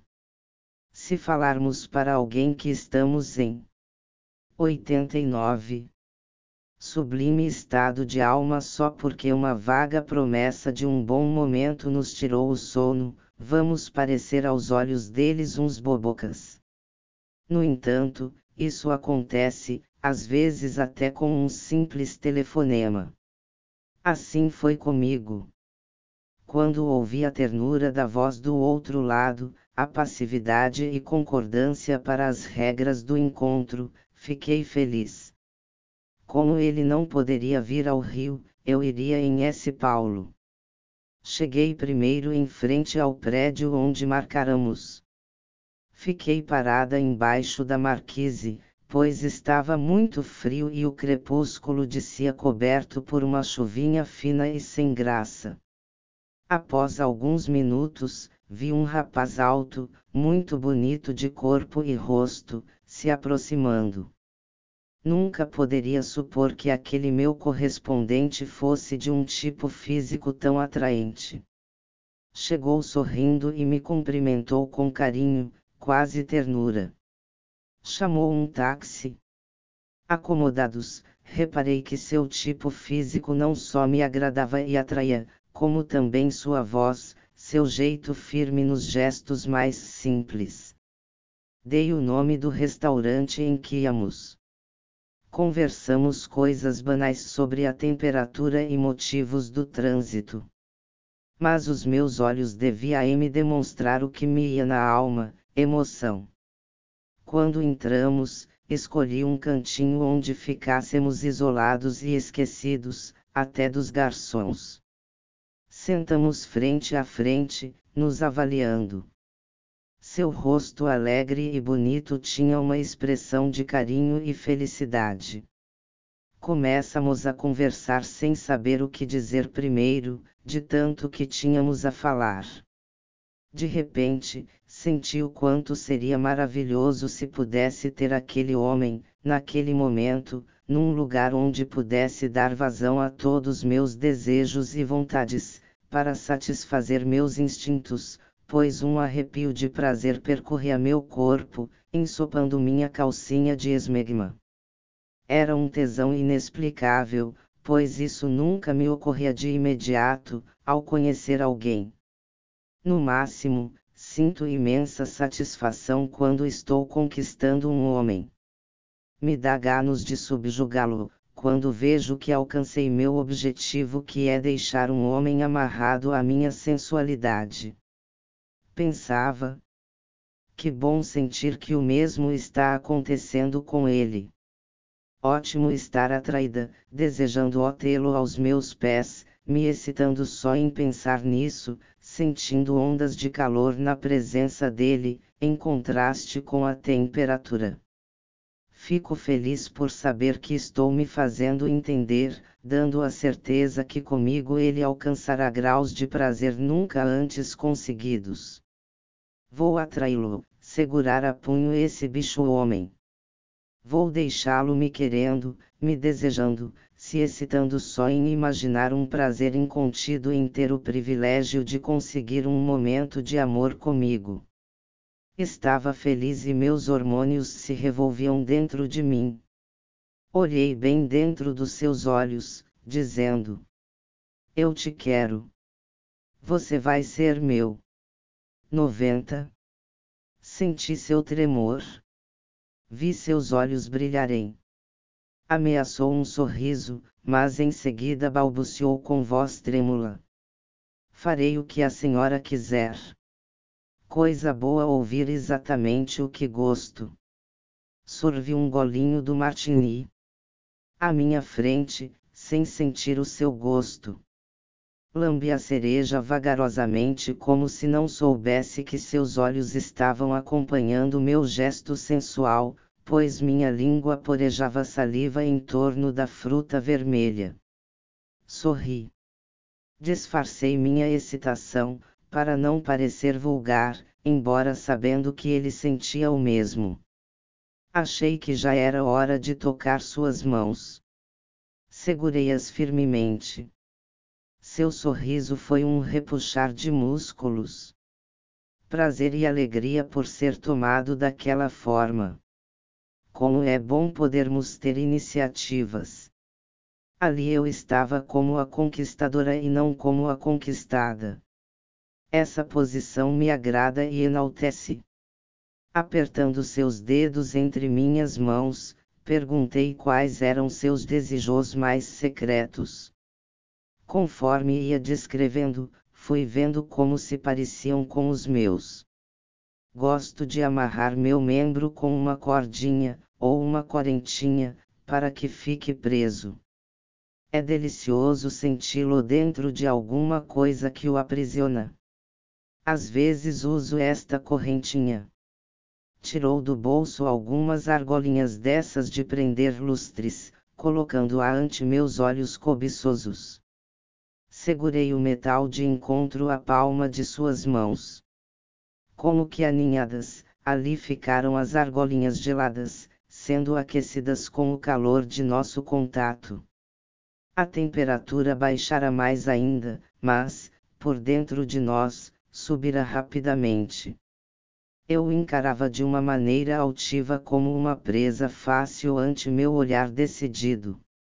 Nossas mãos unidas prendiam as argolinhas, mantendo ondas de eletricidade. Olhei seus olhos, vi seu rosto tenso. Uma vontade enorme de tomar aquela mente e aquele corpo foi se tornando irresistível dentro de mim. Tinha gana de abraçar aquele homem, despilo, colocar aquela cor rentinha em volta de seu membro e ficar brincando com ele. Subjugado aos meus carinhos, com o seu corpo sob meu tato. A passividade de sua mão presa na minha embalou ternas emoções descontroladas. Que coisa boa se pudesse sair dali, mantê-lo a meu lado num recanto onde não existisse ninguém para atrapalhar, ninguém para cortar o nosso barato. Mas, como estávamos num local público, não poderíamos de forma alguma ultrapassar os limites. A única coisa que poderia fazer era sentir suas mãos nas minhas e imaginar seu corpo sob meu comando e vontade. Mentalmente fui despindo-o. Com minhas unhas de gata mansa, arranhei suas costas e nádegas, e docilmente fui fincando as garras mais profundamente. E ele se contorceu. Captara minhas ondas mentais por magnetes. 91. Mu. O garçom chegara com outro copo. O encanto foi interrompido procurei prestar atenção no que ele dizia. Contava-me como se autossatisfazia, pois a esposa não poderia nunca compreender seu modo de sentir prazer. Ah! Como são pobres certos casamentos! As mulheres não querem entender que os desejos e vontades dos maridos têm que ser respeitados e, antes de tudo, realizados. Fiquei pensando como seria bom para ambos se o casal sempre procurasse, nos mindros do dia a dia, compreender e aceitar o outro como ele é. Poderiam ser evitados muitos casamentos desfeitos se ambos se conscientizassem de que esse entendimento é primordial e necessário. Tomamos as bebidas em silêncio. Tínhamos que sair dali. Lá fora estava mais gelado e a chuvinha fina havia se intensificado. Ele tinha pressa. Era seu horário normal de voltar para casa. Os compromissos de um casamento o forçavam a me deixar. Essa constatação me fez voltar à realidade. Ele tinha que ir e eu ficaria ali, plantada, numa excitação incrível. Nesse momento, senti a amargura de querer ter a meu lado aquele homem e não poder, imaginar tudo o que poderia fazer com ele, fantasiar possuí-lo, sem realizar meus ideais. Que frustrante um plano desfeito. Aquela hora, pensei no Fantasy Club. O projeto que idealizara tivera que ser adiado possuir aquele homem também tinha que esperar mais tempo. Naquele instante, vi que assim como meus sonhos de formar um clube ideal para pessoas que são sadomasoquistas eróticas tiveram que ficar para trás, vi que aquele homem também tinha que ser deixado de lado, mas a emoção que sentia e vi estampada em suas faces era a mesma. Isso era um mau começo um leitor, um fã, um correspondente que se dizia carente e desejoso de me conhecer fora a razão daquele encontro. Olhei ó triste e minha atitude foi justamente ao contrário do que meus desejos ditavam, retirei minhas mãos das suas e o olhei diretamente, sem palavras. Eu queria demonstrar indiferença, mas sabia que pelos meus olhos, pelos meus gestos seguros, mas cheios de ternura, não iria conseguir demonstrar desinteresse. Não, aquele era mais um sonho que eu teria que deixar de lado. De minha atitude presente e futura dependia uma série de situações e talvez a mudança de alguns destinos. O dele, o da esposa e filhos. Eu não sou o tipo de mulher que se vangloria de arrancar um homem de seu lar e fazê-lo apaixonar-se por mim, às vezes até se prejudicando seriamente. Deixam seu casamento desencaminhando-se. Tem tantos homens livres por aí, por isso, ao sentir grande atração logo no primeiro encontro, era melhor cortar as emoções. Não sou uma destruidora de lores. 92.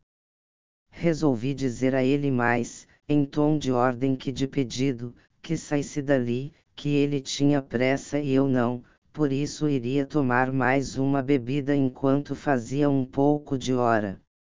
Prontamente obedeceu-me, não sei se pelo seu horário que estava esgotado, ou para me demonstrar docilidade.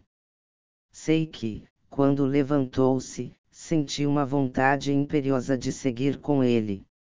Não falar nada, apenas embebedar-me de sua presença.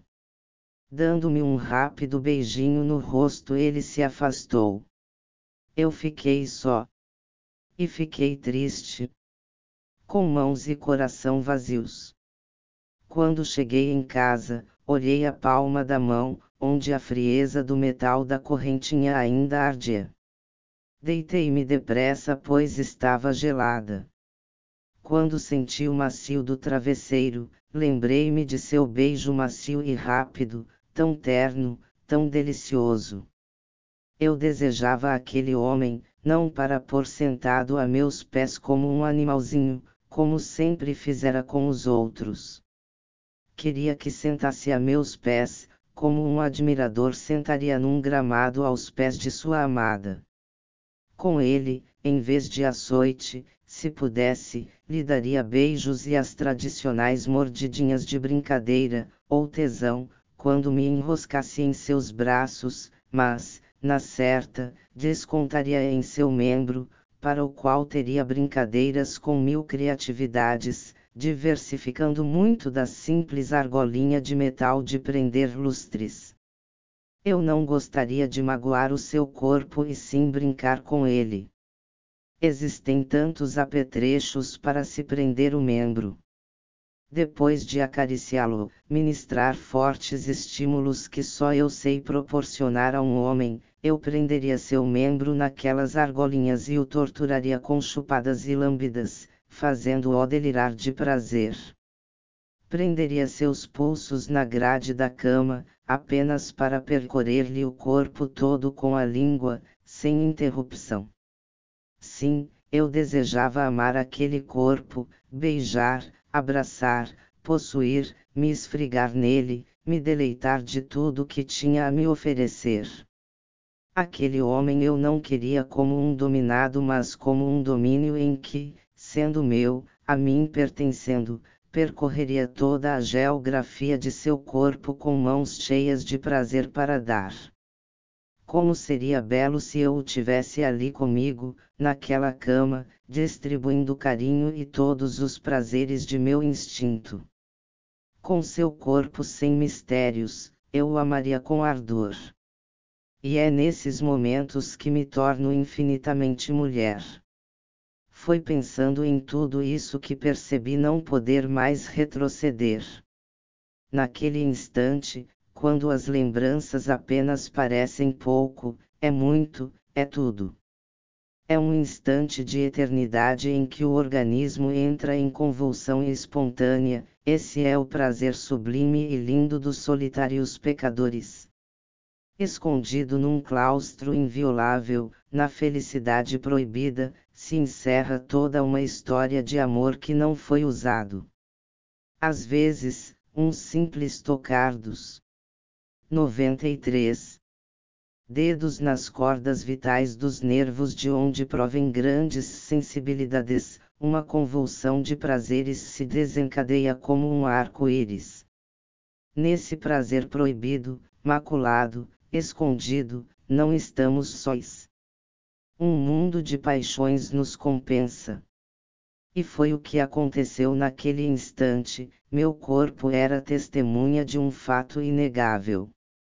A atração que me causará a presença de Augusto me preenchia inteiramente. As argolinhas.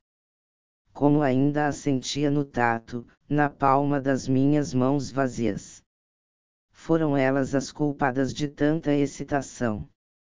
foram por elas as imagens se formando vagarosamente até se transformarem em presença real e cobiçada, ativa e atuante. Agora, aos poucos já poderia respirar normalmente. Já era eu mesma. Assim que me realizei, sua imagem apagou-se. Me senti amedrontada e vulnerável. Aquele homem mexera com meus sentimentos, meu coração. As defesas estiveram descontroladas todo o tempo a seu lado, até aquele momento. Só me senti desligada daquela atração depois que me toquei. Como se estivesse com seu corpo em cima do meu, senti meus anéis. Pareciam o frio metal de uma correntinha que eu acariciara. Tivera as argolinhas em minhas mãos sem poder usá-las. Meu coração ainda estava pulsando mais forte quando percebi que estava totalmente errada não poderia deixar-me levar por aquele tipo de sentimento e emoção. Tinha que prevenir-me. Todos temos que tomar precaução quando o perigo se aproxima. Ele era um perigo. Eu era um risco para ele também. Não faz o meu gênero sair por aí conquistando maridos incautos. Aquele homem tinha uma esposa esperando por ele. Se o satisfazia ou não, era um problema que só a ele caberia resolver. Eu não deveria me intrometer prometendo realizá-lo e satisfazê-lo sexualmente em toda sua plenitude, fazendo o que sua esposa não aceitaria ou compreenderia. Aquele homem iria se apaixonar por mim, eu por ele, e a coisa iria degringolar. Quando a gente não se previne contra um desastre desses, o futuro pode ser pior que as dores da separação e da renúncia. Se eu tinha consciência de que houve uma forte atração, desejos e anseios logo no primeiro encontro, por que persistir na continuidade de um romance que só poderia trazer dissabores para ambos? Quando eu pensei em criar o Fantasy Club, foi com a melhor das intenções. Mas era inadequada a ocasião, devido à ignorância do nosso desinformado público. Era preciso muito trabalho de base antes de montar algo parecido. Com o ideal do fantasy, aquele homem teria que ser deixado de lado. Não me comuniquei mais com ele. Semanas depois, encontrei em minha caixa postal a seguinte carta: 94